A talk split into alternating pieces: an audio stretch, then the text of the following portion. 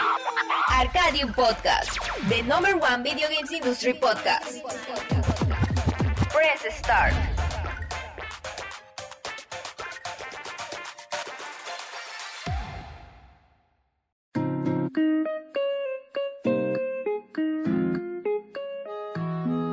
Excelente noche para todo el público de Arcadium Podcast. Bienvenidos a este round número 47. Llevamos 47 programas hablando de lo mejor del mundo de los videojuegos, algo que nos gusta, que nos apasiona, que nos encanta. Y no solo de videojuegos, sino todo lo que los relaciona. También de la cultura pop, también de películas, también de música, también, eh, también de recuerdos y de la vida siempre y cuando los videojuegos sean el tema central. El día de hoy, mi querido amigo Tony Volado nos acompaña, el Master Chief en la vida real. Bienvenido, mi querido Tony. Gracias, Chris. Pues aquí estamos otro día, otra noche más hablando de videojuegos.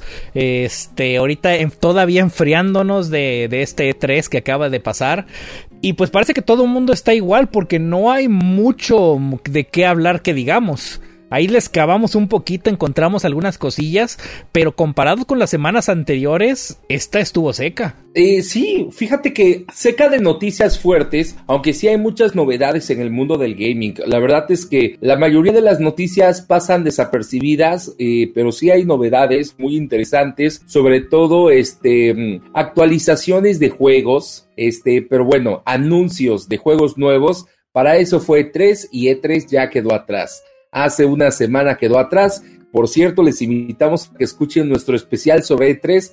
Grabamos un podcast de dos horas que pueden encontrar en la página de Facebook de Arcadium si quieren eh, escucharlo y ver los comentarios. O si quieren escuchar el podcast, vayan a Spotify, a Apple Podcast, a, bueno, ya saben, no todos los, todas las plataformas de, de podcast y ahí lo pueden escuchar. Así que ahí está la invitación para que, para que lo puedan escuchar, amiguitos. Y pues bueno, el, eh, como decías, tuvimos una semana algo seca. No, eh, seca en cuanto a novedades, pues porque pues sí, ya, ya explotó todo en el E3, ya nos dieron todo, ya nos dejaron emocionados. Este, de hecho, ya empezamos a recibir cosas de, de lo que vimos en el E3. Este, recordamos que eh, Microsoft anunció en el juego este de Sea of Thieves una colaboración con eh, Disney y Piratas del Caribe. Bueno, ya está disponible. La tengo en la cola de descarga desde hace rato. Se me ha olvidado reanudarla. Eh, precisamente porque si me pongo a descargar algo, me alenta el Fortnite o me alenta los demás juegos. Este, pero pues ya está, ya, ya está lo primero, la primer promesa de Microsoft, que fue pues este, este contenido extra, ya está disponible y de aquí va para arriba. El siguiente mes, julio, nos, nos entrega el, el, Flight Simulator. Este, para, para agosto tenemos... Um, tiene entregas así grandes más o menos para cada mes en, septiembre creo que es el único mes que no tiene nada, pero a principios de octubre estaríamos teniendo Black for Blood. O sea, ya vienen, ya vienen los juegos grandes y aquí a corto plazo. Oye, también acaba de salir la este DLC Pack DLC de Sonic para Minecraft, que se me hace muy curioso. Porque son este porque son texturas este muy curiosas para Minecraft y a mí me gusta Sonic, pero creo que no a ese nivel, ¿eh? No para pagar este cuánto, como 150 pesos para tener este eh, el mundo este el mundo de Sonic en Minecraft. Mm, creo que cuesta como el equivalente a unos 10 dólares, no sabría decirte.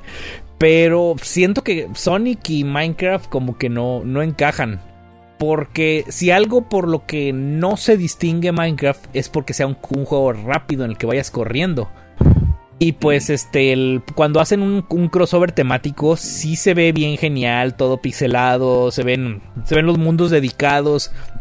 Perdón, las texturas, este... Ahí se me salió... se, me salió algo. Bueno, este, las, las texturas de los, de los bloques los adaptan a los, al, al, juego que estén, o al juego o al mundo con el que estén haciendo crossover. Por ejemplo, cuando fue con Mario. O incluso hay uno que está muy, muy genial, y que es el de Hora de Aventura también le da muy, muy, mucho, aire, mucho aire a la serie esta de Hora de Aventura. Pero pues, Sonic se ve raro, pero a final de cuentas es bienvenido. Eh, esto es un extra, no te afecta al juego, no te agrega cosas, mm, este, retos o historias nuevas. Simplemente es para adaptar tu mundo de Minecraft al estilo de, Sonic. O puedas jugar un mundo creado específicamente para, para, para asimilar el mundo de, de Sonic. Es, todo esto es por el 30 aniversario de Sonic. Y pues aquí parece que Sega sí quiere celebrarlo al menos más de lo que Nintendo quiere celebrar el, el, 35 aniversario de Metroid. Oye, totalmente de acuerdo, ¿eh? Me gusta la idea de que quieran este, celebrar el, el 30 aniversario de Sonic. Me gusta la idea de que hayan tomado en cuenta Minecraft. Yo concuerdo contigo en que creo que eh, la colaboración es interesante. Creo que no concuerda. Creo que a lo mejor este, no embona totalmente, pero se hizo el intento. Eh, está localizado el precio, porque yo en la mañana entré a Minecraft y lo vi, y eran como 150 pesos. O sea, si está más a comprarlo en México que comprarlo en dólares. Ah, mucho mejor. sí, pero mm, no sé, no lo pagaría. Yo creo que Minecraft sí se presta para buenos crossovers, pero Sonic, híjole, no, no, no. De plano, este, no, no me gustó. Pues no sé, Tony, ¿qué, te gustaría haber crossovereado por ahí con Minecraft? Pero eh, Sonic de plano no, ¿eh? Es, es, un tema, es un tema difícil. Porque crossovers hay de todo. Y no, no, no, no es que vaya a haber, sino ya los hay. Mencioné un ejemplo, está Hora de Aventura. Está. Tienes cosas del, de Microsoft. Tienes las skins. Tienes skins de Halo, de Master Chief. Está hasta una skin de Banjo Kazooie. Hay de Final Fantasy XV. Hay de de Star Wars, hay de, de un montón de cosas. El, pero pues, se, ven realmente las skins, pues solo, es eso, es una skin del, del, del, personaje. No te da ningún, ninguna ventaja, no te hace ningún cambio. Algunas de estas incluyen algún mundo, algún mundo creado específicamente para Minecraft, pensado como si fuera el mundo al que están haciendo homenaje. Por ejemplo, voy, este, voy, a, voy, a, retomar Hora de Aventura. En hora, en hora de Aventura puedes ver la casa del árbol de Finn y Jake, puedes, puedes avanzar y encontrar el, este, el castillo de la, de la del Princess Bubblegum.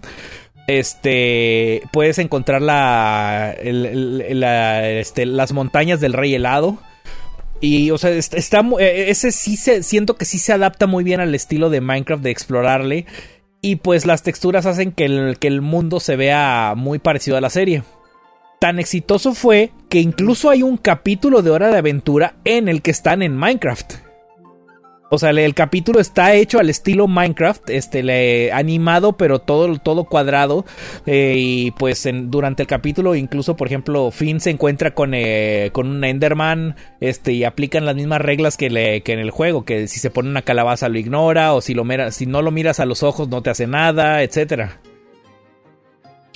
A mí me parecería, por ejemplo, también interesante llegar a ver eh, elementos de, de Rick and Morty porque en algún capítulo ellos salen jugando Minecraft. Mm. Me gusta, eh. Fíjate que creo que Rick and Morty también se presta bastante para, para, un crossover con Minecraft. Eh, y además, Rick and Morty tiene personajes muy chingones, tiene muchos universos y el poder crear un universo, un planeta. Eh, sí, creo que Rick y Morty sí, ¿eh? A lo mejor alguna carrera en el espacio, a lo mejor ver este algunos de los planetas que han visitado, ver algunas de las criaturas que han salido. Sí me gusta esa idea del crossover con Rick and Morty. Mira, pero mi idea era a lo mejor más parecida a crossovers con otros videojuegos que con eh, que con idea que con otras series animadas. Ah, este, yo, yo mencioné estas series animadas porque son las que me acuerdo. Este, o sea, porque, menciono Rick and Morty porque lo tengo presente por el asunto de, por el asunto de Fortnite. Y también con, tomando en cuenta el, la, base de que la, en la serie Rick and Morty habla de que pueden, de que existen universos infinitos y viajan entre universos, pues eh, es, es, totalmente válido pensar que existe un universo que está todo creado, pensado como Minecraft y que puedan conectar la serie con el universo, así como tenemos el, está conectado ya con Fortnite. O sea, le- incluyeron al personaje ahí muy aleatoriamente, pero la, la explicación, eh, si alguien quiere una explicación lógica, pues es, el- estamos hablando de alguien que, que viaja entre universos. Nada descarta que, que le haga que el universo este Fortnite sea canon. Te- Oye, y un crossover entre Fortnite y, y Minecraft. No, no lo veo orgánico. No, ahí sí no, no, no veo que encaje, porque pues los, los estilos de juego son totalmente diferentes. Y a lo mucho, a lo mejor podrías ver las mejor, las skins más, eh, más populares de Fortnite y que las adapten a, a las skins de, de Minecraft. A lo mucho llegaría a eso. ¿Mm? No estaría mal la idea, digo. Ahorita, por lo mismo que todo se puede. Sí. Pero hasta ahí, hasta ahí estaríamos, este, estaríamos viendo el, el, el- el- en sí el contenido de Minecraft. Dato curioso que estaba leyendo, que el mismo creador de, de Minecraft, este Notch, Notch, eh, Notch Parson, creo que se llama así, eh, mencionó que según él ya Minecraft se está muriendo, que ya no sirve para nada. Y pues yo creo... Yo creo que el comentario viene al, al hecho de que pues él ya no está participando. Porque al contrario, Minecraft está recibiendo muchas actualizaciones. eh, está recibiendo con más contenido extra. Está variando el. el- está variando los, este, los biomas que existen. Está recibiendo ahorita un, un contenido que se, que, que se llama Caves and Cliffs. Donde va a haber biomas, biomas este, específicos para cuevas y para montañas. O sea, el juego está. Ah. El juego está muy vivo. El juego ha recibido, desde que lo empecé a jugar, fácil unas 10, 15 actualizaciones. Y todas las han metido cosas nuevas. Y cosas interesantes. Desde, le- por ejemplo, de las que me acuerdo de su entonces, en vez de las primeras que empezaron a meter, pues metieron el, el bioma del bambú, los, pam, los pandas, y metieron ese elemento, el, el- el bambú como un, eh, como un elemento, como un, este, como un material y muy adaptado a la, muy basado en la vida real. El bambú crece muy rápido, es un recurso muy renovable, muy útil, eh, muy versátil, igual que en la vida real. Y pues este y eventualmente agregaron este empezaron a agregar más cosas, empezaron a agregar gatos, empezaron a agregar este más variedad de animales. En esta última actualización que, que te menciono van a me- meter hasta ajolotes. Ay, qué chingón, güey. La verdad, sí. O sea, Minecraft sí se ha... Microsoft ha hecho un muy buen trabajo con Minecraft.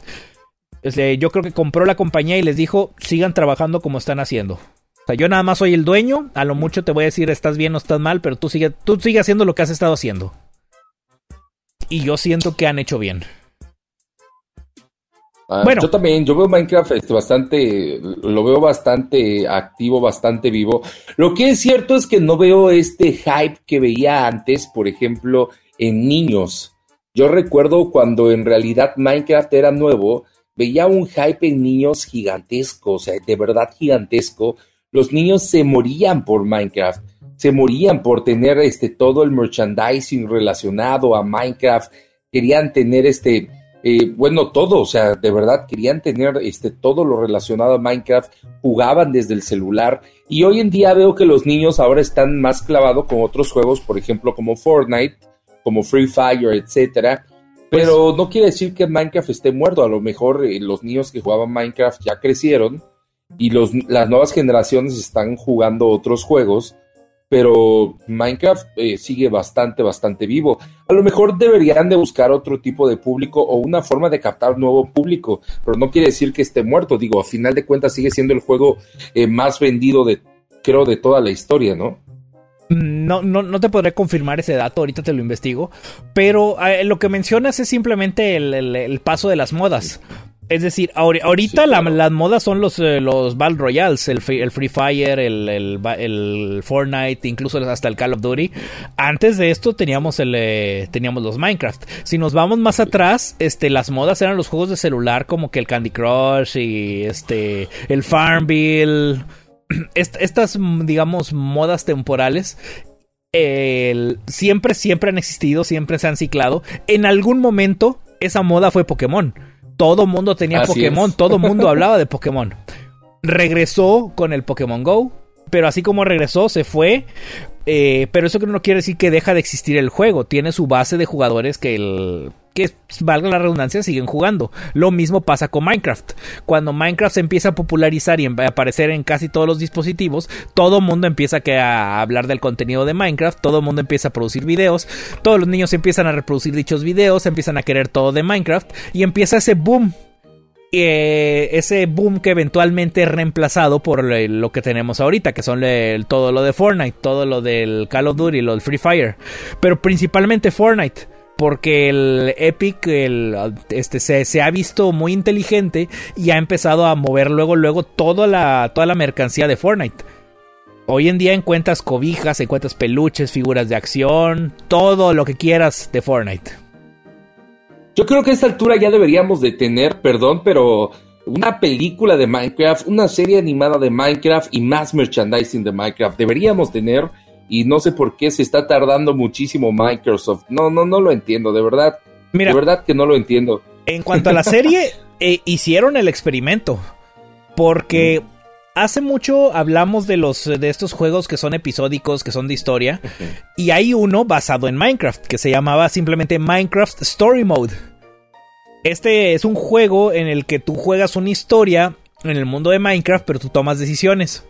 Este juego, Netflix le agarró las cinemáticas y lo convirtió en una serie. Y, si tú te metes a Netflix, puedes buscar esta historia, puedes buscar este, el, puedes buscar Minecraft Story Mode y puedes ver la serie. Y en los momentos en los que tienes que decidir, te pone a decidir si quieres irte hacia un ah. lado o si quieres irte hacia el otro. Ahí está el experimento. Y aparentemente no fue tan exitoso como para que piensen en hacerle una serie. Le faltó mejor showrunner, no más, es lo único que hace falta. Oye, mi querido Rodo nos mandó 200 estrellas. Mi querido Rodo, muchas gracias. Te mando un abrazo y este, acá un beso con mucha baba en la mollera. Muchas gracias, mi querido Rodo. Dice Minecraft entre amigos rata es muy hermoso. Y sí, ¿eh? De este, lo disfruto. El otro día el Tony me mandó, me, me dio un tour por su mundo Minecraft yo creo que es un, este, un mundo que tiene acá al menos, yo digo que unas 1500 horas de trabajo, al menos, ¿eh? Es un mundo que tengo desde hace como 8 años, así te la pongo. Desde que eh, empecé a jugar Minecraft en el Xbox 360, empecé a hacer ahí un mundito. Eventualmente lo migré al Xbox One. Y ese mismo mundo lo sigo teniendo, cada vez más grande, cada vez le, le pongo más cosas. Y y sí, este, me relaja estar construyendo al mismo tiempo que me gusta jugarlo en modo medio estresante, es decir, en modo supervivencia.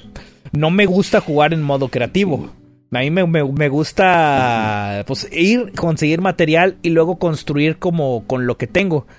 Y pues ya tengo una fortaleza, este, tengo, tengo mis medios para mantener mi personaje vivo, tengo, tengo comida para estar ciclando entre, entre vegetales y carne, este, tengo mis fuentes de, de dinero, tengo un sistema de, un sistema de metro, este, un, una, un riel en, que, que, que, cruza por el mapa, por el, por el, por la parte de arriba, o sea, tengo un montón de cosas, pero sí, han sido muchas horas y no te puedo decir cuántas porque pues el juego no me lo dice. Pero sí sería una, una grosería cuando si, si llego a ver ese número me, voy a espantar de todo el tiempo que le he invertido. Oye, hablando de Minecraft, ¿sabes qué? Me acabo de acordar que yo este, empecé a jugar eh, Dragon Quest Builders 2 y, y, yo lo empecé a jugar pensando que iba a ser algo este, más acá parecido a Minecraft y no, ¿eh? Sí tenía como su chiste, sí tenía como su diferenciador bastante, bastante marcado, pero es un juegazo, ¿eh? Es un juegazo. Yo recuerdo que le dediqué al menos unas 5 o 10 horas nomás al principio porque me vendieron el juego fallado. Ese juego me lo vendieron con una falla que eh, cuando saco el cartucho, eh, yo compré la versión para Nintendo Switch, cuando meto o saco el cartucho, me lanza un error muy fuerte en el Nintendo Switch. Entonces lo meto y no me lee cartuchos, me deja de leer cartuchos en el Nintendo Switch. Lo saco, lo vuelvo a meter, lo saco, lo vuelvo a meter, lo saco, lo vuelvo a meter y no me lee ningún cartucho y solamente me pasa con ese juego. Entonces lo reinicio el Nintendo Switch y vuelvo a poner otro juego y ya sin ningún pedo. Entonces como que por miedo a no saber qué pedo con ese error, dejé de jugar ese juego. pero el juego estaba chingón. Digo, por si nunca alguien ha jugado un juego como ese o nadie, este, o alguien lo recomienda, Dragon Quest Builder se llama. Es como si, con, si es un es un RPG con Minecraft, una fusión ahí bien bonita. Este, yo, yo, yo lo he visto, se ve, se ve bonito, eh, pero para serte sincero, yo nunca lo, lo, lo, había jugado, porque lo veía como un, como tú mencionas, como un clon de Minecraft. Este, precisamente por el éxito de, de Minecraft, salieron todos estos miles de juegos que intentaron copiar la fórmula algunos empezaron a alterarla, de, alterarla de algunas maneras para tratar de ser original, pero ahí tenemos juegos como Trove, ahí tenemos como Block Builder y mil clones descarados que hasta usan los mismos iconos. Métete a la eShop de, de, del Switch y vas a ver estos, estos clones. Tony, pero perdón, perdón que te interrumpa, pero dime, dime. cuando copias un concepto, porque voy a decir la palabra como tal, cuando copias un concepto, no siempre vas a hacer las cosas mal. Y ah, no, siempre vas a estar mal. Porque, por ejemplo, yo puedo hablarte de mil clones de Pokémon y quizás muchos no los juegas porque hay otro clon de Pokémon y por eso a lo mejor nos hemos perdido de clones de Pokémon que han hecho las cosas bien o a lo mejor varios juegos que nunca hemos jugado por ah porque es un clon de Final Fantasy y te privaste de algún juego que a lo mejor hizo las cosas muy bien y que está muy padre, ¿no? Entonces a lo mejor tú dices es que es una copia de un juego pero es que no, no, a lo mejor nos estamos privando de copias muy bien hechas. No, sí, este, entiendo tu punto. No quiero decir que todas son así, eh, pero sí la gran mayoría lo van a hacer. No es el caso de Dragon Quest Builders, tú lo mencionaste. Combina muy bien el proceso de, construir eh, con, elementos de RPG. Yo cuando menciono clones, los miles de clones, me refiero a todas estas aplicaciones basura que uno llega a encontrar en la tienda del 3DS, en la tienda del Wii U, del, del Switch, hasta se, copiaban el mismo, el mismo icono, el, mismo, un bloque de, tierra con pastito y le ponían Block Builder o, Cave, no sé qué cosas. Este, le, y los juegas y son un build clon de Minecraft mal hecho rápidamente para hecho rápidamente para que el pues para hacer lo que se llama el cash grab aprovechar el hype de que está de, del, Minecraft y de que pues hay muchos papás que no saben que están comprando y le van a comprar eso al hijo. Es más, te lo voy a dejar fácil. Los eh, miles de clones que hay en, Android de Pokémon Go, o los miles de clones que hay de este juego, este, mm, que habían de este Farmville. Y al final, eh, muchos, eh, al final muchos, este, quizás por eso se privaron de este juegazo. Híjole, se me olvidó cómo se llama este Oh, eh, que también es de administrar una granjita. Oh, se me olvidó el nombre de este juego. Ahorita, ahorita te, llega el. ¿Pero cuál? ¿De, ¿Es de consola o de móvil? De consola. De ah. consola, móvil, PC. ¿Harvest Moon? No. Ah, Ay, si aquí tengo el Switch, soy un pendejo. Permíteme. Ah, ¿Stardew Valley? Stardew Valley es una joya. No mamen, si tienen dinero, compren en la eShop Stardew Valley es una verga de juego. Compren Stardew Valley, por favor, vayan y gasten. Gasten en Stardew Valley. De hecho, es, es, de los indies que más, que más este, resuenan. Agarran este concepto de un de, manejo de granja en, videojuego. Que de hecho, al, quien sentó las bases de eso fue, fueron estas series, las series que mencioné al principio, Harvest Moon. Eh, y pues esta es una variante indie, pero es una variante buena, bien hecha. Tanto que está en todos lados. Y creo que a la fecha sigue teniendo. Sigue teniendo soporte. Sí, tiene soporte y además eh, la forma en la que mezcla, eh, la idea en la que socializas con tus vecinos, es decir, si has jugado Stardew Valley, si no has jugado Stardew Valley, sabes que quizás esta idea de que tiene historia, porque el juego tiene historia, eh, que tú vas formando, porque obviamente también tiene estos elementos de RPG, ¿no? Pero más de que elementos de RPG es, no sé cómo decirlo, este, este elemento de juego en el que tú, pues, tú vas haciendo tu propia historia, porque según cómo vas socializando con los vecinos, con qué vecinos vas socializando, con cuáles vas hablando, qué misiones vas haciendo, eh, tienes la posibilidad de casarte, de formar tu familia y todo dependiendo de con qué vecinos hables o con cuáles socialices y con cuáles no. Es una joyita de juego, ¿eh? Es una joyita. Ah, y, eso de que te cases y haces una familia, puedes llegar a tener hijos o puedes llegar a tener una, una este, relación o matrimonio homosexual. O sea, pensaron en todo.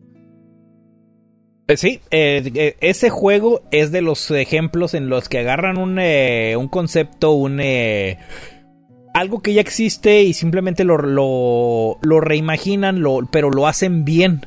Ese es un ejemplo de algo bien hecho no como los miles de clones que yo mencionaba. Este, pero sí, a, final de cuentas, ahorita el, asunto, todo este asunto es porque pues tener en, Minecraft te digo que están haciendo algo bueno, pero tenemos esta cosa rara de Sonic por su aniversario.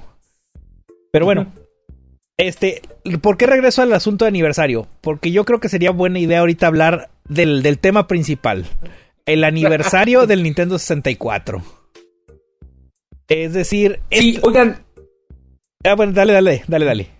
No, solo iba a decir, oigan, esta semana fue el, aniversario del Nintendo 64, pero como siempre yo me pongo a hablar de pendejadas y me desvío del tema. Pero el tema principal del podcast es el 25 aniversario del Nintendo 64. Esta semana cumplió 25 años. El Nintendo 64 cumple 25 años y fue trending, eh, trending topic ahí en, en redes sociales. En Twitter fue trending a nivel mundial tantos tweets, tantos tweets a nivel mundial que habían más tweets sobre el Nintendo 64 que consolas vendidas del Nintendo 64. Con eso te digo todo. Bueno, sí, este, hay, que recordar que le tocó, fue, le tocó vivir una época difícil al Nintendo 64. Fue el salto a la tercera dimensión de Nintendo, pero tuvo que competir duramente por primera vez contra Sony quien después de esta pelea que tuvo con Nintendo por este Nintendo PlayStation, crean su propia consola y crean al eh, y, crean al, este al Nintendo eh, perdón, crean al PlayStation como tal en el 94 y es un éxito en ventas muchos desarrolladores de Nintendo que antes tenían exclusivas con, eh, con Nintendo se van se, este, se van con Sony porque es más barato este, es más barato hacer los juegos ya que Sony empieza a usar CDs en vez del, de, cartuchos. Además de que un CD te le ofrecía como 10 veces más capacidad de, de datos que un cartucho de Nintendo 64 sin embargo este, el Nintendo 64 definió muchas cosas, dejó muchas cosas como por default. Empezando primero por los cuatro jugadores. Es la primera consola que tenía los cuatro puertos enfrente pensada en, en, en, el multiplayer. Este no, definió, dejó bien claro cómo deberían ser los juegos de plataformas con Mario 64 este juego que en su entonces a mí me reventó la cabeza. El haber, el haber pasado del Mario 2D al Mario 3D fue un. Este le. Y. Eso no sonó como a, una cabeza reventada, güey. Sonó como a un vacío reventado, güey. Sí, no sonó como yo quisiera que, que hubiera sonado. Pero sí, el, punto es que en ese entonces, hoy en día el 3D en los videojuegos pues es algo normal. No nos, no nos impresiona. Pero, e, eh, pero nos vamos para atrás cuando no teníamos juegos en 3D como Star Fox, que realmente veíamos triangulitos este, esquivando unos, unos este, rectángulos, unas cajas que asumíamos que eso era una ciudad y los triangulitos eran naves de pasar a eso, a, ver una forma más definida de, los enemigos y poder navegar libremente en ese espacio en 3D, eso era un eh, mundo totalmente nuevo. Totalmente nuevo. Mi querido Tony, oye, le doy la bienvenida a un amigo que me hizo el favor de estar aquí el día de hoy. Siempre nos escuchas mensajitos y el día de hoy este, aceptó la invitación para poder acompañarnos en el podcast. Gracias, mi querido Rafa. Bienvenido al, al podcast de Arcadium muy buena, muy buena. ¿Qué onda? Hasta que decidí unirme. Mm, más de valentía. Sí, más de valentía. Oye, mi querido Rafa, este nos ha ayudado en los eventos desde siempre de Arcadium y aparte siempre participas por ahí en los comentarios del podcast. Tiene una opinión ahí a veces como certera y a veces también dolorosa, ¿eh? Hay que darle de todo, literalmente yo, este, así como todo gamer, hay cosas que me gustan, cosas que no me gustan, y unas cosas que ya lo tomo como humor, ya principalmente. Pues ¿Puedes para un poquito de tu micrófono, mi querido Rafa? Me quiero, ¿así? ¿Ah, ¿Así está bien? Ándale, ah, perfecto. Mucho mejor, sí. Sí, es que me sentí bien, bien en guerra ahora sí. Oye, mi querido Rafa, ¿tú, ¿tú recuerdas la primera vez que viste el Nintendo 64? Este, nunca, nunca lo tuve, por ejemplo, en mi casa, más lo jugué. Más lo jugué en una casa de un tío. Que, el, que yo fui a, así como por ejemplo así que, que oye aquí tengo un videojuego para, jugar y yo ah bueno más a ver yo tenía como que cinco o seis años y, cuando lo cuando vi el yo estaba acostumbrado a los juegos así muy sencillos de 2D y cosas así y cuando veo el el el Super Mario el Mario. Y yo dije no manches güey. No hombre mira aparte mira se le mueve la cara. Oye mira ese se le mueve eso oye mira el otro y ahí cuando debo confesar que yo soy malo para los juegos de peleas malo malo malísimo. Pero ahí inició un juego que me, que me encantó muchísimo, que es el Killer Instinct. El Killer Instinct que lo jugué. es el es el que le puedo decir que es el único, el único juego de pelea que soy, me puedo considerar bueno. Es el único. Ni en Mortal Kombat, ni en, Street Fighter, ni nada de eso. Pero en el Killer Instinct me encantó. O sea, fue el que le di mucho, mucho, mucho juego a ese cuando me lo prestaron. Y eso que a ti te gusta mucho este Mortal Kombat, ¿eh? Sí, o sea, y, y le puedo decir que me, me gustó mucho ese tipo de, de pelea, pero sentí que el, el Killer Instinct traía algo diferente de los combos infinitos, que ahora sí podías a, avergonzar al, al, al, enemigo, ahora sí a tu compañero o, o, a la misma computadora. O sea, le dabas ta, ta, ta, ta, ta y me gustaba el gritillo de Ultra Combo, cosas así. Yo de, ah, la vida me gustó. Y me encantó mucho. Sentí que era más rápido, sentí que era más rápido que el Mortal Kombat. Oye, ¿y cuando ibas ahí a casa de tu tío te tocaba? ¿Te tocaba jugar este con el Nintendo 64? Sí, me decía, oye, Bel, toca este control. Y yo, el, como el control, ya se como el control del Nintendo. Eh, no, toca el del medio, está grande. Y yo, ah, la vida, sí, cierto, está grande. No sé si era el control así. oye, yo creo que ya... Oye, yo creo que ya lo he contado en este podcast, pero ¿cuál creen que fue mi primer juego? El primer juego que yo vi de Nintendo 64 ever. Eh, no fue ni Mario, no fue Smash, no fue otro que Wave Race 64. Mm, de hecho, de, los títulos de, lanzamiento, o al menos de los primeros que había, este, el, retomaron un juego, creo que de, Nintendo, y lo revivieron la saga. Y pues eh, el juego fue, fue, fue exitoso. Bueno, comparado con lo que teníamos en ese entonces, este, eran los juegos más visualmente impresionantes que, que había. El, el pues, ¿qué, más teníamos allá? Teníamos Mario 64 y teníamos Pilot Wings. que también, que los el diseño de los personajes del Pilot Wings 64, búsquenlos, es horrible. Es horrible ah, comparado con los estándares de ahora. En ese entonces, esos eran wow, están igualitos. Y el, el juego, ahora sí que, ahora sí me, me supervoló la cabeza porque estaba súper sangriento. Era el Doom 64, no sé, creo que era ese. El Doom que salió por ahí. No sé si me estoy equivocando. Y pala. No, no, sí. Eh, salió también, este, entre, entre los juegos que tuvo el Nintendo 64, tuvo una, uno exclusivo del, de Doom, que fue precisamente ese, Doom 64. Sí. hasta hace poco acaban de remasterizarlo y sacarlo en todas las consolas. Pero antes de eso, el juego era exclusivo de, del 64.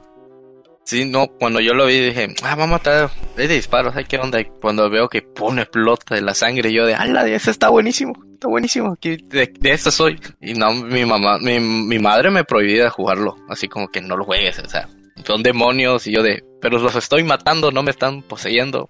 y más que apareció ese pastor de, no, el Yu-Gi-Oh es demonio, ah, varios cheto el asunto y Oye, pues no es por nada, pero yo creo que hace poquito les conté en un podcast que me acabo de volver a pasar el Doom otra vez. Me lo pasé. Cuando los pusieron en Game Pass, me pasé el Doom original y mi mamá igual me vio jugando y se dio cuenta que era un juego antiguo, pero cuando llegué a los dos demonios que están en el último o penúltimo nivel, sí se quedó muy sacada de onda, así como de, ¿qué es eso que estás jugando? O sea que sí es, o sea, sí es impresionante el, el Doom, ¿eh? Sí es bastante impresionante incluso hoy en día todavía. ese, es el, ese es el estilo de, Doom. O sea, lo, que eh, precisamente lo que ha hecho exitoso a, Doom en los últimos años con Doom y el Doom este, Eternal es que conservan ese estilo de juego que crearon con el Doom original. Un juego que en primera persona que se distingue por ser rápido, por tener acción y por tener eh, y por tratar de romper esos esquemas de esas de, de, un juego bonito. Al contrario, se fueron a lo más perturbador que pudieran hacer para ese entonces. Y acá siguen manteniendo, tratando de mantener esa fórmula. Desde el, desde los diseños de personajes hasta la música. Ya ves que para algunas. para algunas cosas de la música usan un cráneo humano para que el sonido rebote dentro del cráneo y cree, un efecto raro y ese y eso lo usan como música. No mames, eso no lo sabía, güey. búscalo, este, la, música del, del, Doom, del, del, nuevo Doom y del, del, Doom Eternal, entre los instrumentos usan cosas así bien medio macabras.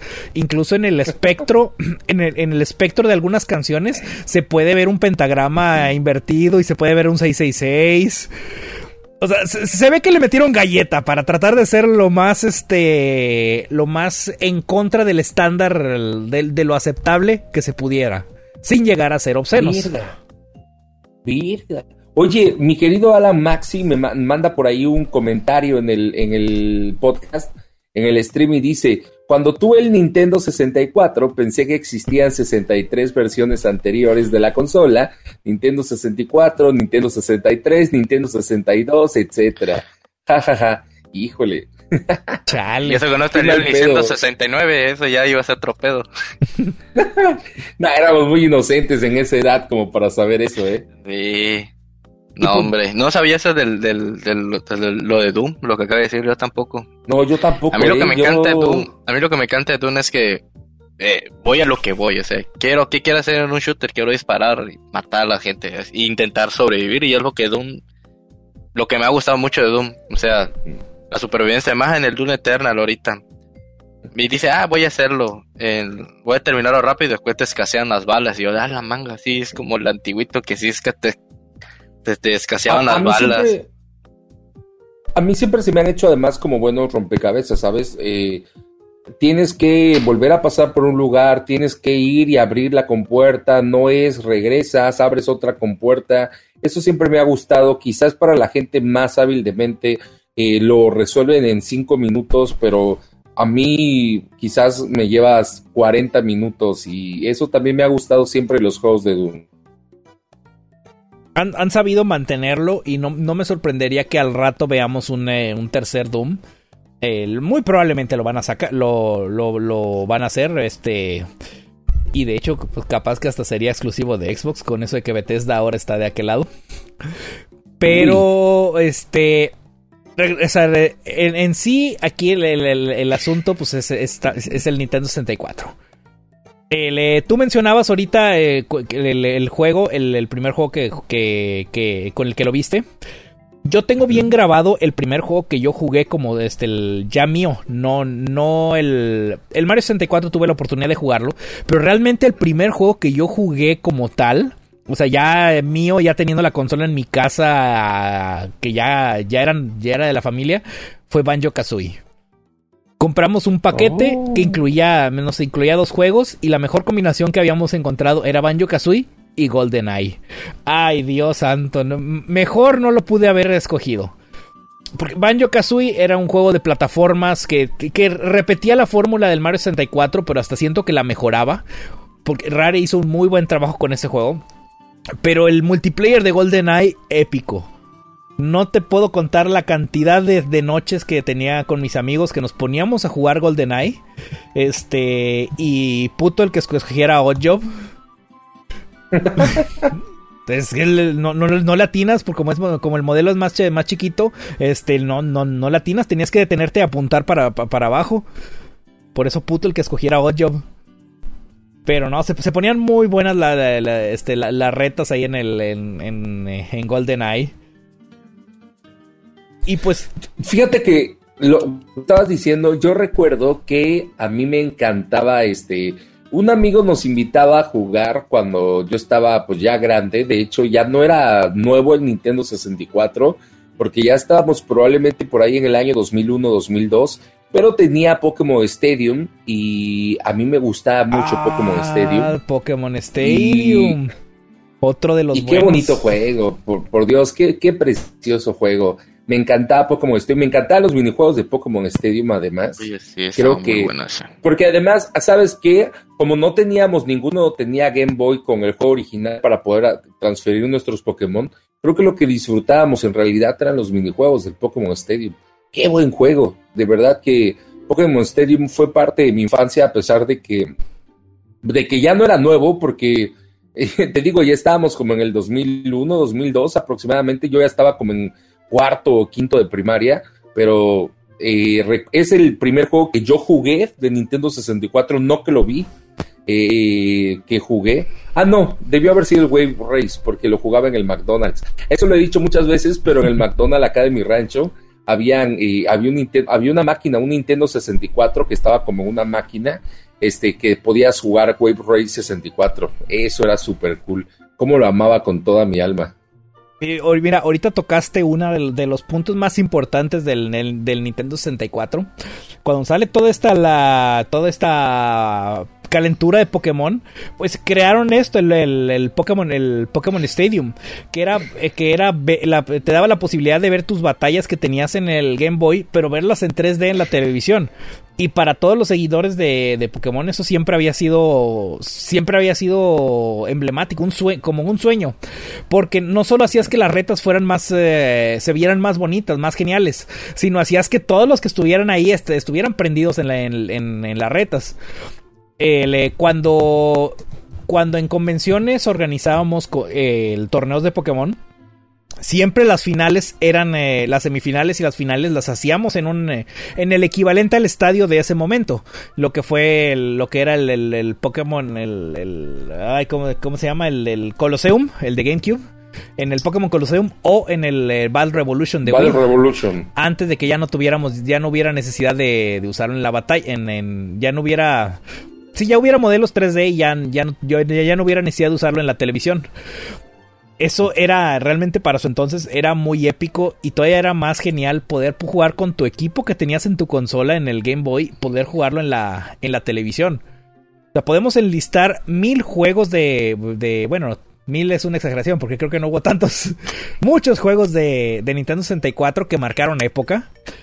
Que si bien este, Nintendo tenía este problema de que no tenía third parties porque estaban en, se habían ido al PlayStation pues el Nintendo 64 tuvo demasiadas joyas. Ya, ya mencioné Banjo Kazooie, ya mencioné GoldenEye, obviamente el Zelda Ocarina of Time, Majora's Mask, este, tenemos también este, el Smash Brothers, los Mario Parties.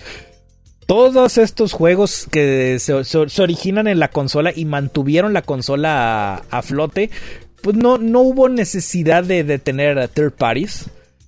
Y y eh, bueno, y a pesar de eso, sí, sí hubo algunos que sí apoyaron a la, consola, estos que hacían juegos de deportes, este, el, el, le, había, eh, Capcom, de hecho, sacó un Resident Evil para el Nintendo 64, pero realmente se, se, voló, la, se voló la barda porque logró comprimir todo el contenido del Resident Evil 2 de dos discos a un solo cartucho. A su máquina. Y ese es el de hecho de las mejores adaptaciones que se han hecho de, un juego. Porque hizo un, eh, muy excelente trabajo. Resident Evil 0, este que salió en GameCube, originalmente estaba pensado en salir en el Nintendo 64. Y esto era porque como el juego se basa en que tú tienes dos personajes al mismo tiempo, pues el Nintendo 64, aunque no tenía la, la, capacidad de, de, almacenamiento, tenía la velocidad de procesamiento. Y podías cambiar, para Nintendo 64 no, casi no existen, y, creo que no existen pantallas de carga en ningún lado. Cosa que, hmm. que, el, que el PlayStation sí tenía mucho.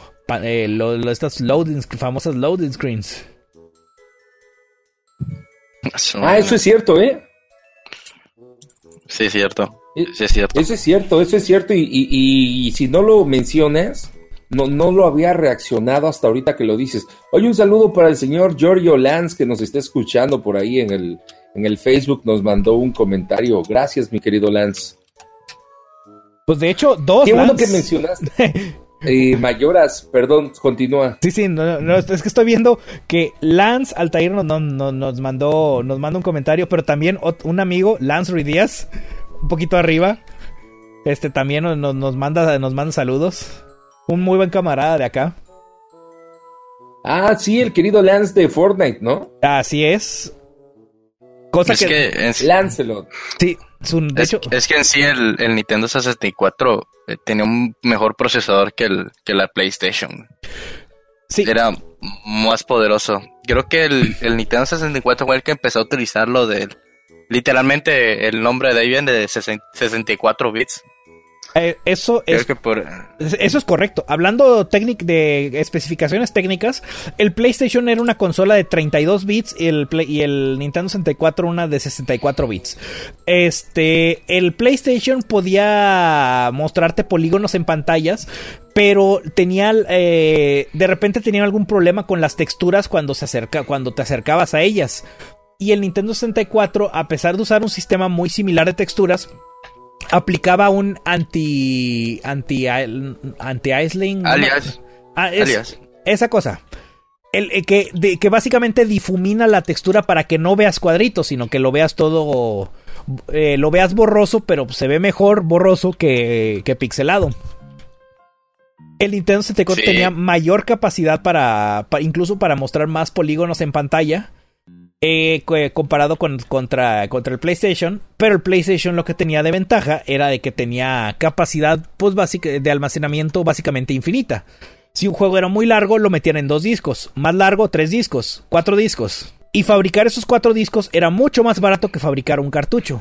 No, y además la ventaja de piratearlo, o sea, tú comprabas un PlayStation, digo, a ti como consumidor, siempre resultaba muy pinche barato comprarte un PlayStation darlo a piratear allá Tepito, o comprarlo el pinche PlayStation ya pirateado, comprar los juegos pirateados a 10 pesos, a comprarte un Nintendo 64 y andar buscando en dónde pinches madres compras un cartucho.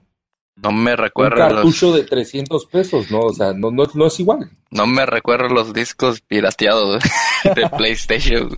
me acuerdo de una mala de ahí que pasó el lance del señor ese que me vendió un disco. Saber, Me vendió un disco, un disco, me vendió un disco de PlayStation. Me decía, no, en este disco tiene más de tantos juegos. Yo de, ah, huevo, un lo sí, y es cierto, tenía el disco todo original y sí tenía varios juegos.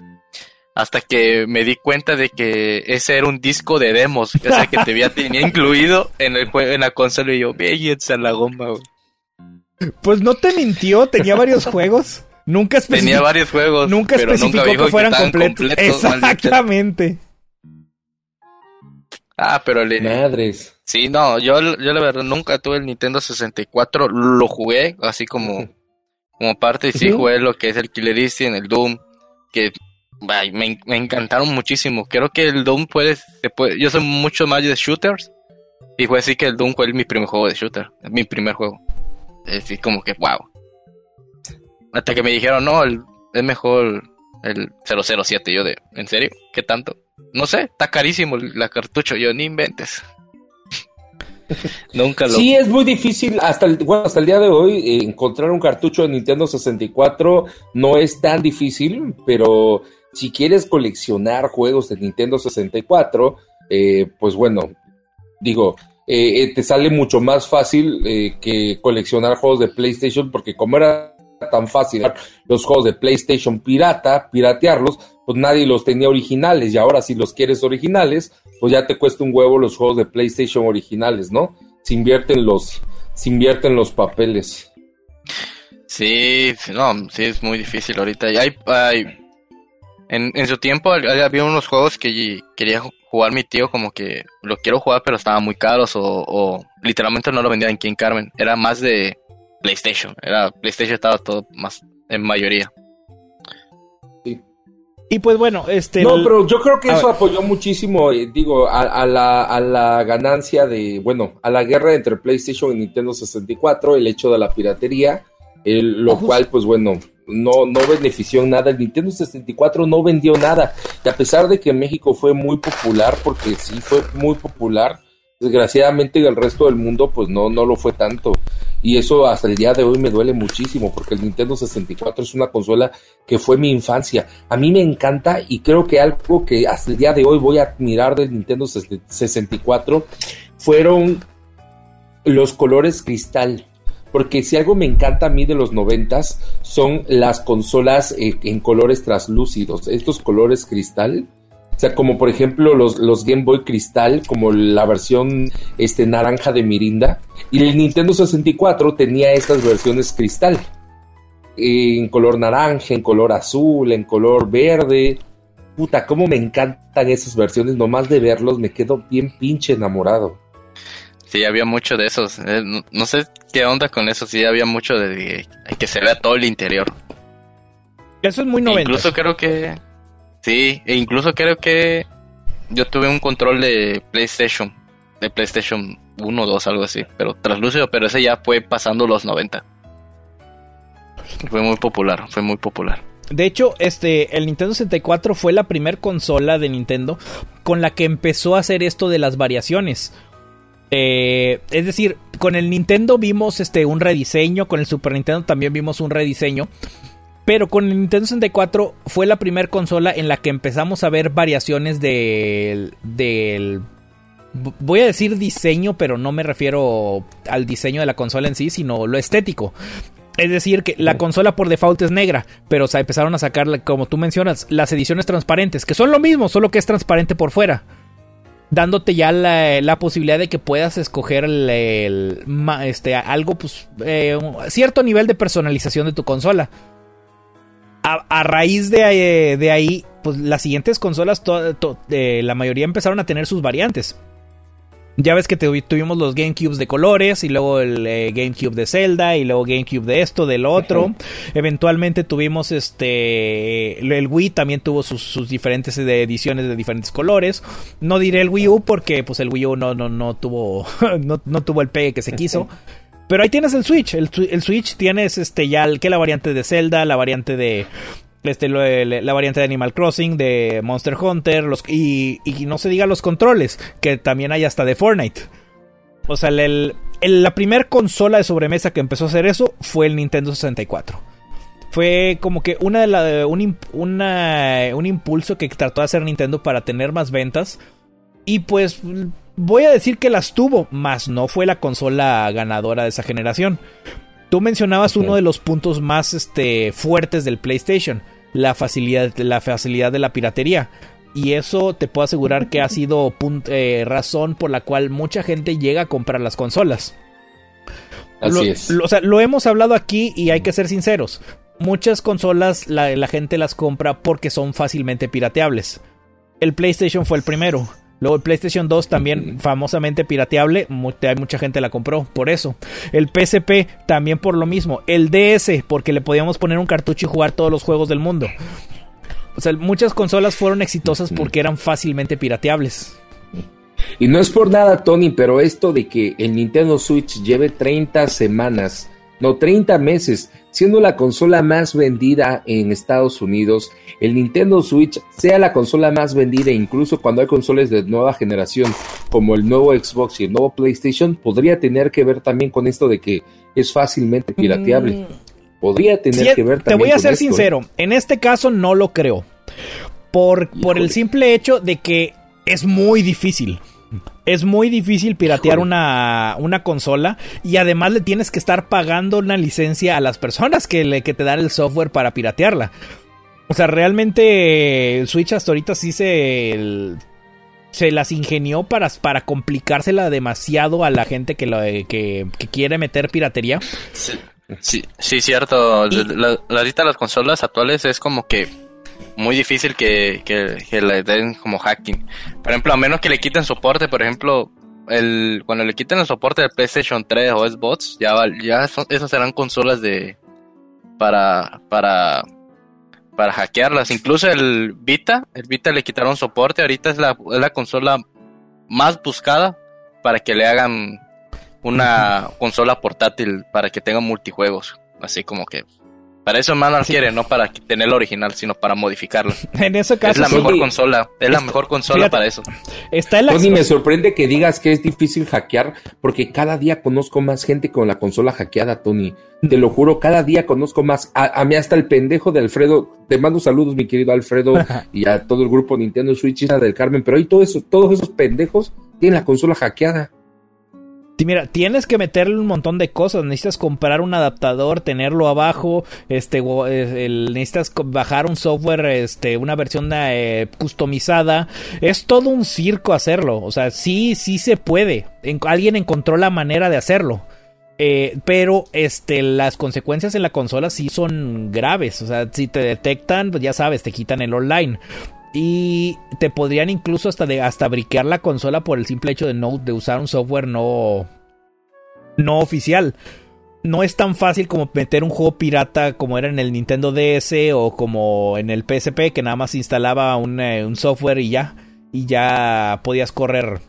Por ejemplo, en el caso del PS Vita, mucha gente sí lo busca para hackearlo y es la única razón por la cual ahorita ahorita puedes este se compra y se vende. Pero también es un poco más complicado hackear un PS Vita que hackear un eh, este que hackear un PSP. Yo realmente este, le atribuyo el éxito de ventas al simple hecho de que es una consola de sobremesa y portátil. Y voy a mi mismo punto. Te, te la puedes llevar al baño mientras estás echando un cague. Punto. Yo creo que nada le puede ganar ese argumento. Podrás tener un PlayStation 5 o, un, Xbox Series X, pero ninguno te lo puede llevar al baño así cómodamente a sentarte y echarte una partidita. Un pastelito. Ándale. O sea, sí, no, no, no, no estoy negando que no se pueda hackear el, el Switch. Yo he visto el procedimiento y es algo complicado. Claro que lo puedes, eh, hay mucha gente que lo tiene hackeado. Este, y de hecho Nintendo sigue usando algunos trucos como el, como aquel que yo conté del, del, tri- del 3DS para encontrar la gente que tiene Switch hackeados. A veces libera intencionalmente un juego desde antes o abre el online para ver quién se conecta y así saber quién lo tiene pirata.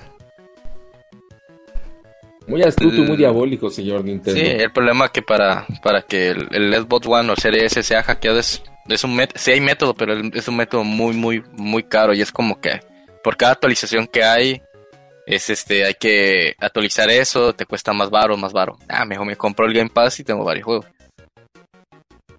Pues No, sí, no creo que alguien quiera Y- hackear el Xbox, ¿eh? Con- y- y creo lo que del sí sale más barato Game Pass. Y lo del Nintendo, pues ahora sí te digo que yo, mi primo lo tiene y estábamos en la playa, es como que estamos, no me quiero quemar, estamos aburridos, ¿qué hacemos? Ah, jugamos un ratito. Y jugá- estábamos jugando este Smash ahí en la playa, o sea, yo no puedo hacer eso con una consola, literalmente no lo puedo hacer, ni con una PC. O sea, lo que me encanta del Nintendo Switch es, es eso, la que lo puedes llevar a donde tú quieras. Si estás aburrido en una plaza o, o esperando a alguien o quieres echarte unos, unos minutos de juego, pues los prendes y ya. Es lo que a mí me encanta de ese consola. Este, ahí nada más como, como dato, como dato Scott, este, a la fecha, tanto el PlayStation 4, bueno, el PlayStation 4 de hecho sí lo pudieron hackear, el Xbox One a la fecha no lo han podido hackear.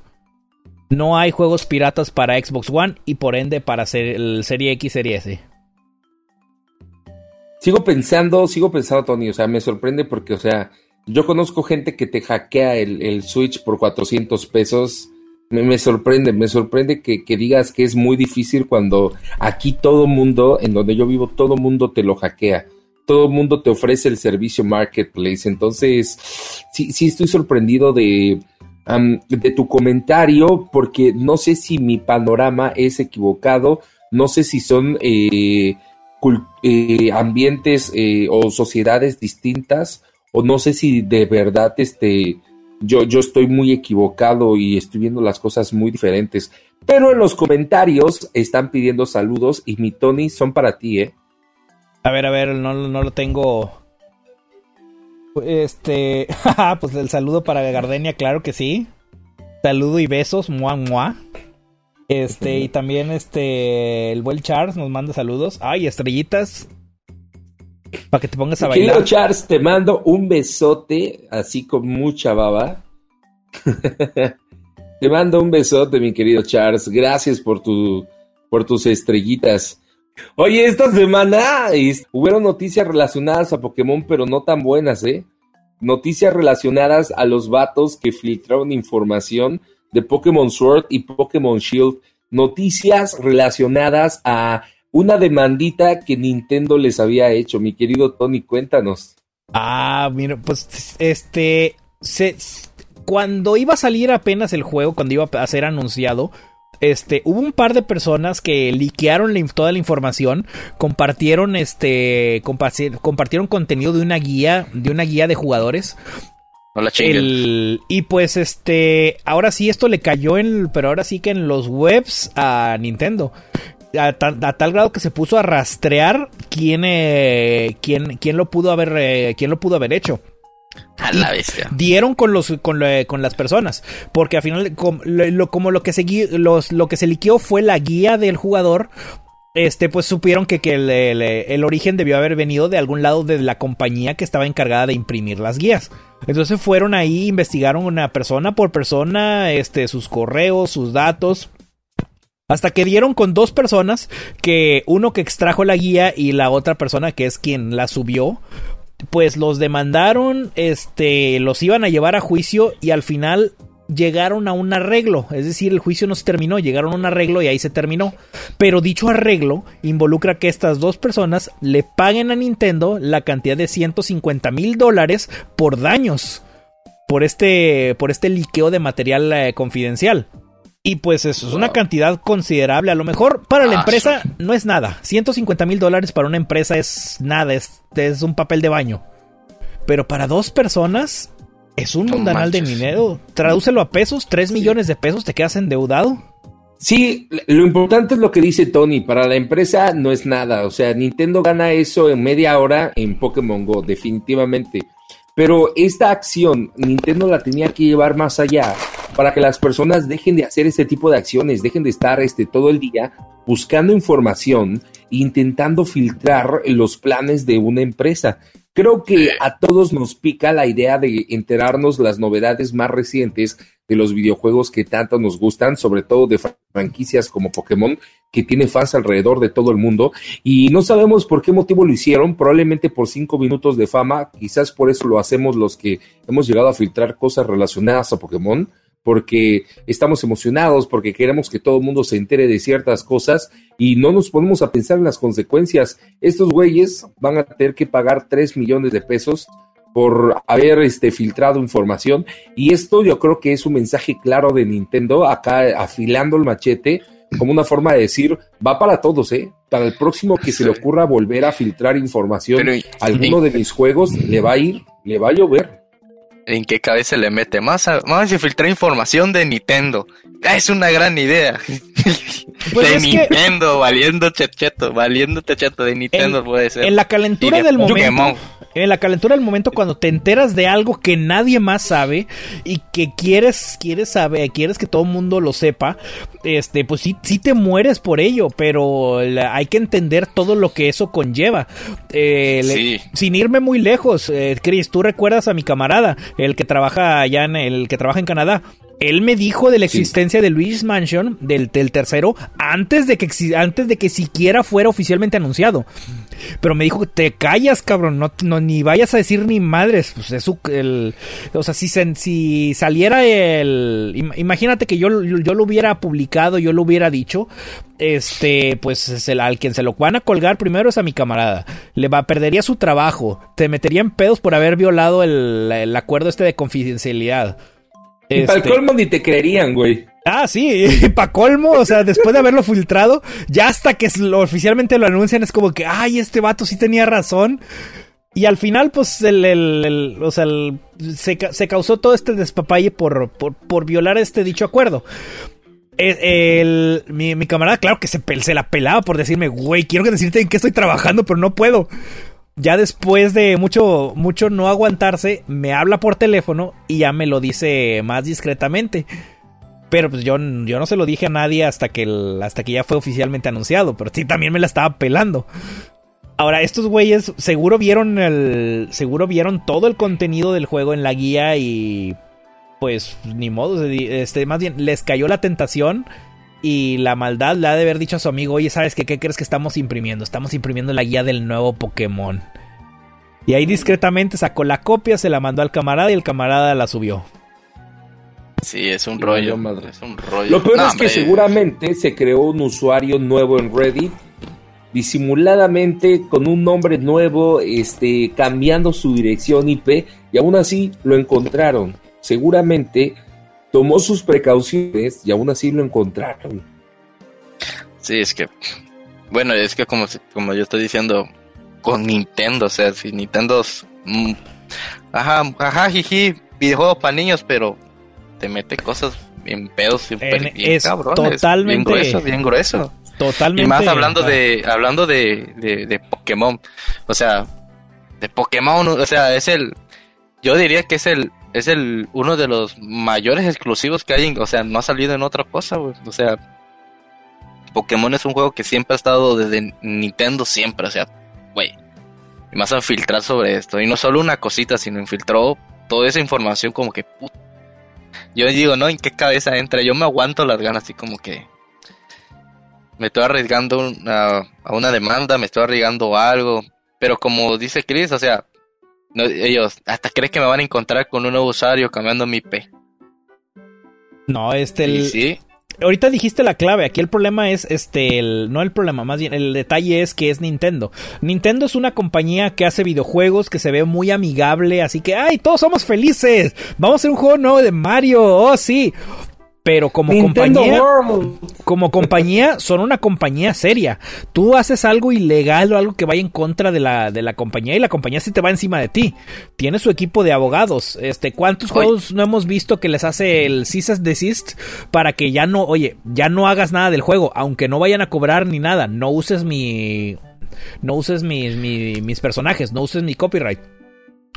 Oye, adivina qué, va a salir el nuevo Mario, pero te callas el hocico. Así, básicamente. sí, yo lo ves. No, sí, les hacen. A todos los empleados relacionados les hacen firmar sus acuerdos de confidencialidad. Este, por ejemplo, en este caso, la compañía que imprime las, las, guías que van a salir a la venta más o menos al mismo tiempo, pues también eh, los empleados están en, en, contacto directo con el material, pues con el material secreto y les hacen firmar este acuerdos de confidencialidad en los cuales pues debe haber algún tipo de consecuencia grave para que no lo hagan, si no tendríamos leaks más este más constantes. Sí, sí, sí. Y la verdad también, por ejemplo, mi respeto. Por ejemplo, me pasó hace mucho con, con la un ejemplo es de la S-Bot, la, la S-Bot serie S, nadie sabía hasta que alguien lo filtró. Y es como que S-Bot serie, serie S dijo como que, venga, vale, ya, ya se filtró. Ahí hay que anunciarlo ese mismo día. Ese mismo día que se filtró, se anunció. O sea, no le quedó de otra. Eh, Imagínate si hicieran eso mismo a Nintendo. Oye, si va a salir Nintendo Switch Pro. Oye, se filtra la información. No, hombre. Fíjate, en el caso específico del, del, del, Xbox, del Xbox One, del, del, Xbox Series S, creo que hasta fue a propósito, porque ya incluso habíamos hablado que en un evento, en una conferencia de, en la que participó este, en la que, en la, en la, que, en la que participó Phil Spencer, estaba en su oficina, el Xbox estaba en la parte de atrás y nadie lo vio, nadie lo notó. Hasta después de que lo anuncian, alguien, alguien dice, hace un comentario de que, oye, no estaba ahí, no era lo que, la cosa que estaba en el fondo. Y, y la cuenta oficial de Xbox coloca, efectivamente, estaba en el fondo del, estaba en el librero de, de Phil Spencer y nadie lo vio.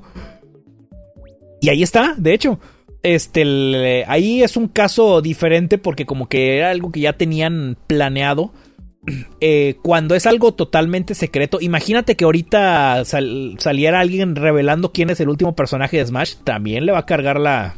Ahí sí se les va... Ah, lo, lo, van a, lo colgarían. No, yo te puedo decir desde ahorita el último personaje de Smash, ¿cuál va a ser? Crash. Un personaje que nadie quiere. Ah, definitivamente. un espadachín de, un espadachín de Fire Emblem. Es más, desde ahorita te puedo de, decir filtraciones de Nintendo. Número uno, están trabajando en un nuevo Mario. Definitivamente. Están trabajando en un nuevo Mario. No manches. Es neta. Güey, nos falta Mario, güey. Otro Mario estaría Número dos. Están trabajando en un nuevo Pokémon. Definitivamente están trabajando en un nuevo Pokémon. ojalá se filtre esa información más. Número 3. Están trabajando en un nuevo hardware, en un nuevo, este, están trabajando en una nueva edición especial de Switch. Están Bueno. ya trabajando en eso. Y son filtraciones, mira, mi tío trabaja en Nintendo, papá. Uf. Oye, ¿por qué hay policías afuera de mi casa, no, aquí yo no vivo. No manches. Ay, No, hombre, yo les digo, Nintendo es muy family friendly, como que. Y al último es como que. No hagas eso, idiota, no digas eso, menso. Como de la bestia, está muy. sí. Tiene Sí, una yo, imagen bueno, de que, ay, somos felices, el mundo de Nintendo, y Mario Bros. Y, y hongos y corazones y princesas, y en realidad, este, híjole, el, el abogado Kirby no es un abogado feliz, ¿eh? es un, este, son unos cabrones. Te va, a chida- te va a tirar como el Kirby, concha tu madre. Sí, bueno, desafortunadamente el, abogado está el Kirby, usuario. el abogado Kirby El- ya falleció, lamentablemente. Es ¿Ya historia real. falleció? ¿Cuándo? Sí, ya, ya. Tengo entendido que ya falleció hace recientemente. Este, No manches. el- Ah, cabrón, yo no me enteré. ¿eh? ahorita, Ay, te, pues, ahorita te doy la, la, la, la, Perdón. la, la informo- la información.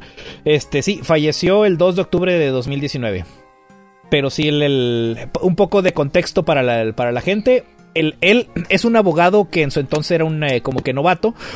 Eh, salvó a Nintendo de, en el juicio contra Universal Studios. Porque Universal Studios lo demandaba a Nintendo contra, porque Nintendo tenía un personaje que se llama Donkey Kong. Y Universal Studios clamaba que, su que era una copia de King Kong. Entonces tenías al titán, este, el, Universal Studios contra este pequeño o esta pequeña empresa que se llamaba Nintendo. Este abogado, John Kirby, pues el- fu- funge como el abogado defensor de Nintendo y encuentra que en un caso anterior, este Universal Studios eh, había sido demandado por el, eh, por el uso de King Kong, King Kong y eh, los mismos Universal Studios habían dicho que King Kong era de, de dominio público, así que podían usarlo. Usando ese mismo argumento, pues fregaron a la demanda de, Universal Studios. Y sí, el juez fue, pues no, Donkey Kong es un personaje original, no está copiando nada de King Kong, caso cerrado, ¡pum! Ganó, gana Nintendo. Y de hecho Nintendo le, le- obsequia al abogado, le, obsequia un bote que se llama Donkey Kong. Creo que el único que tenía el derecho de llamarse oficialmente Donkey Kong por lo mismo. Y usan el nombre de Kirby para un personaje. Wow.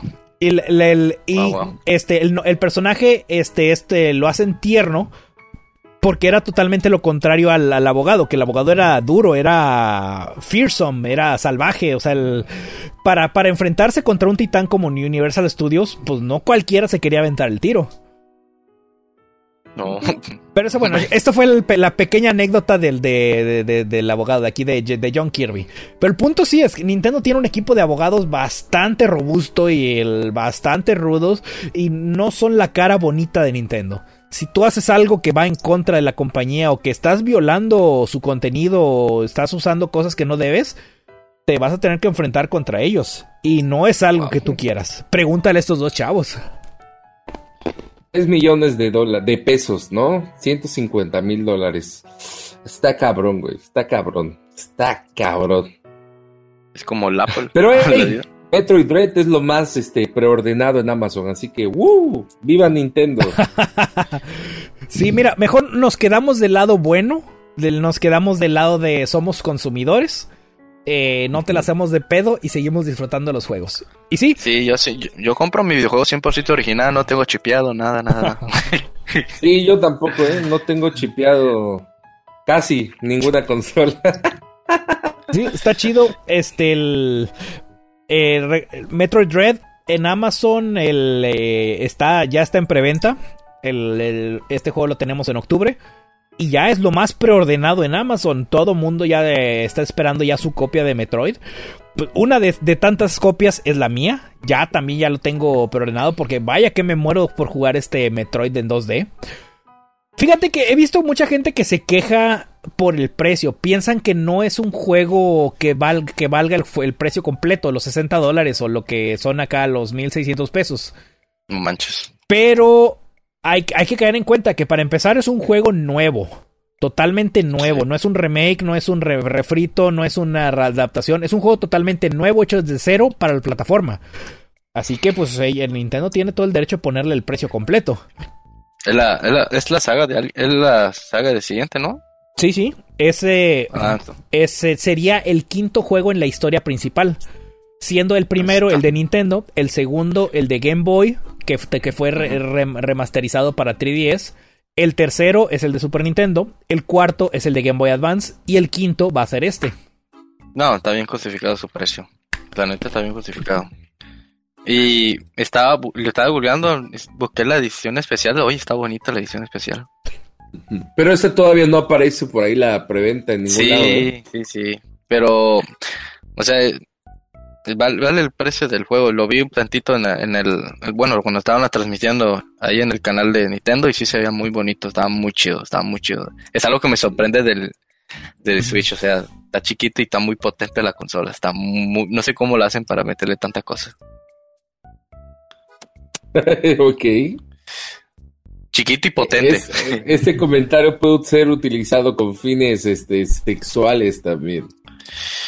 Cada quien, ¿no? Si no hubo Nintendo 69.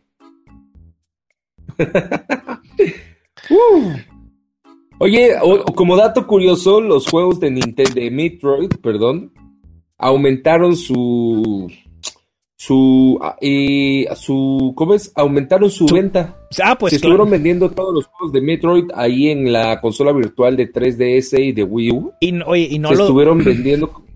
No lo dudo. Todo el mundo quiere jugar ahorita lo- los juegos anteriores para poder jugar el, el- el quinto juego de la serie. Y ahorita, y, lo- y, eh, qué bueno que lo mencionas, porque aquí, aquí sucede algo, al- algo interesante.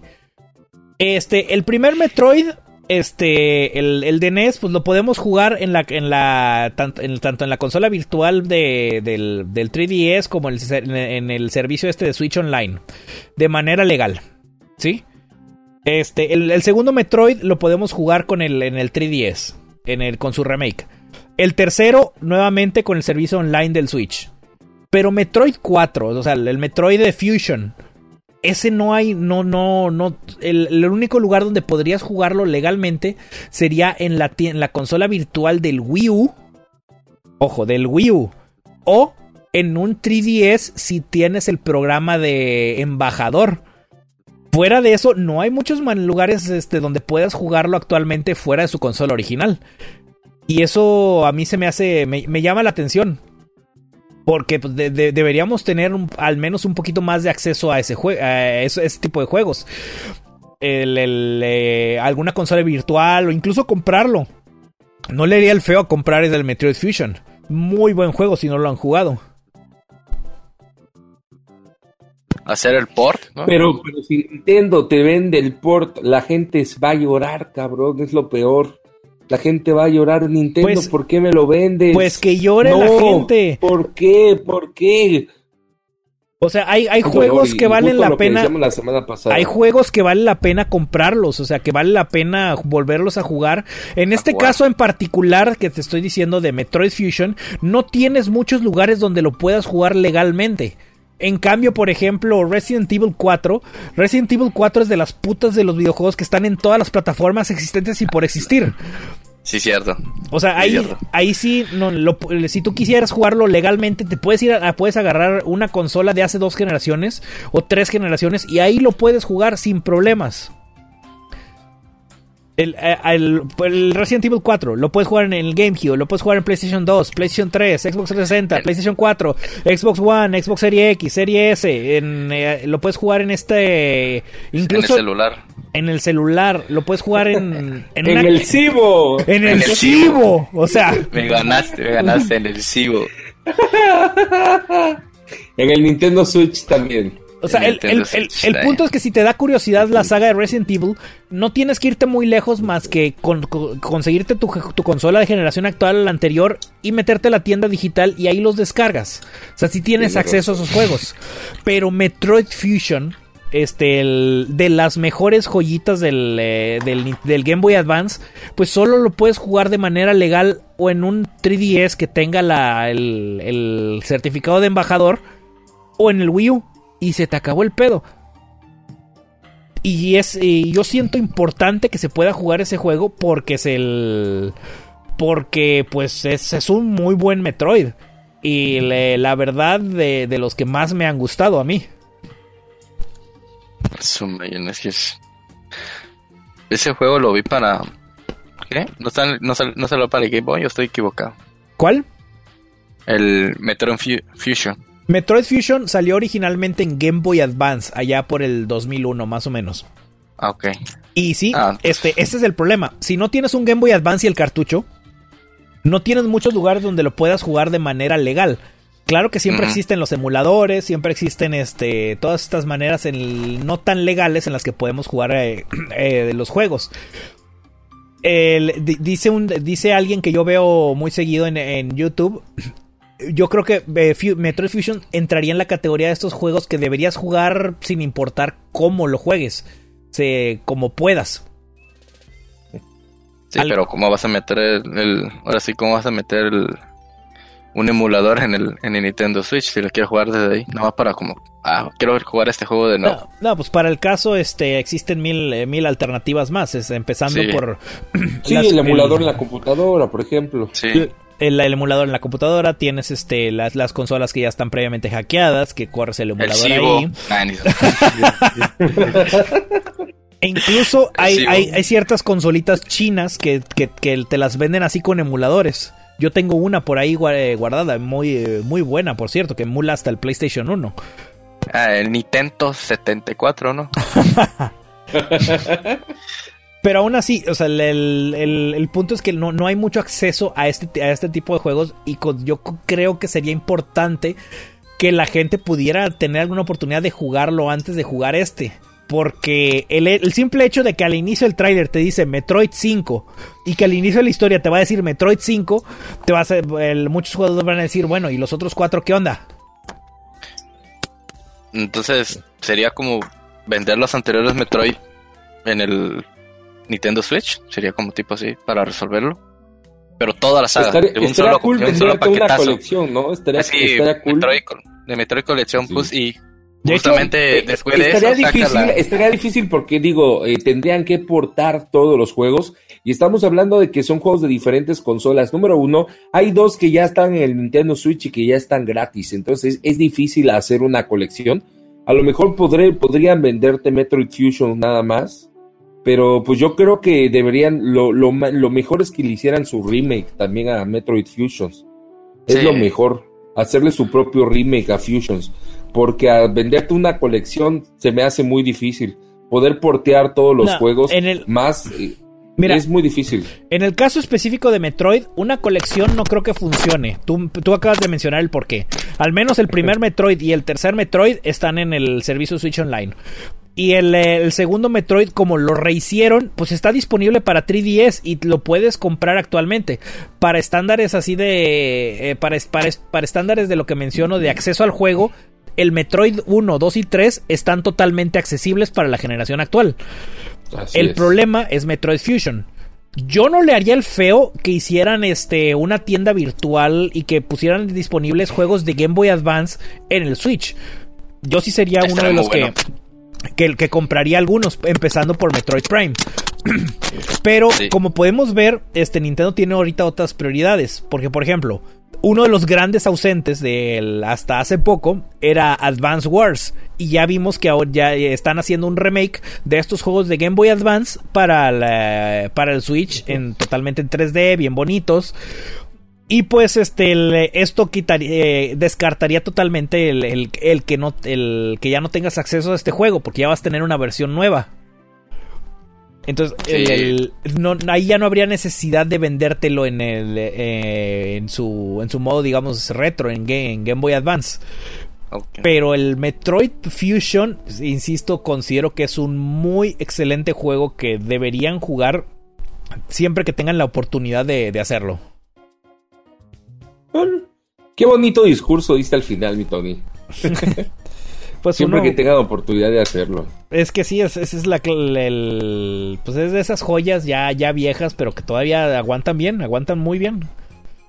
Y lo mejor, ¿Te gustan es- las viejas que todavía aguantan bien? claro que sí, eh, mi- mientras sigan Las joyas viejas que aguantan bien. mientras sigan rendidoras, este, y mientras sigan dándome los mismos placeres que me dieron en su entonces, son bienvenidas.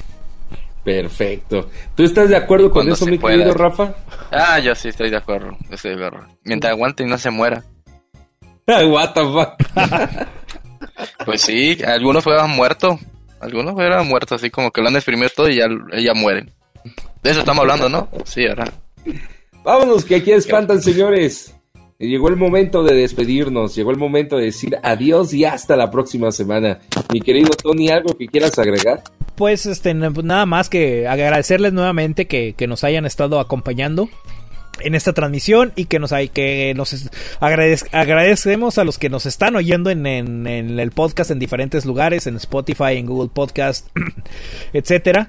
Y pues reitero lo mismo busquen jugar Metroid Fusion busquen jugar Metroid Fusion. Perfecto. Mi querido Rafa algo que quieras agregar pues bueno, ya, ya, mi, ya el, aquí el Tony ya dijo la mayoría, pero sí, muchísimas gracias por escucharnos. Que espero que se lo hayan pasado chido que den su opinión también, ¿por qué no? Aquí la que, que entre la opinión ahí para debatir. Y si hay una opinión que no nos gusta, simplemente lo borramos y ya. Gracias por aceptar la invitación, hermano. Espero tenerte por acá más seguido.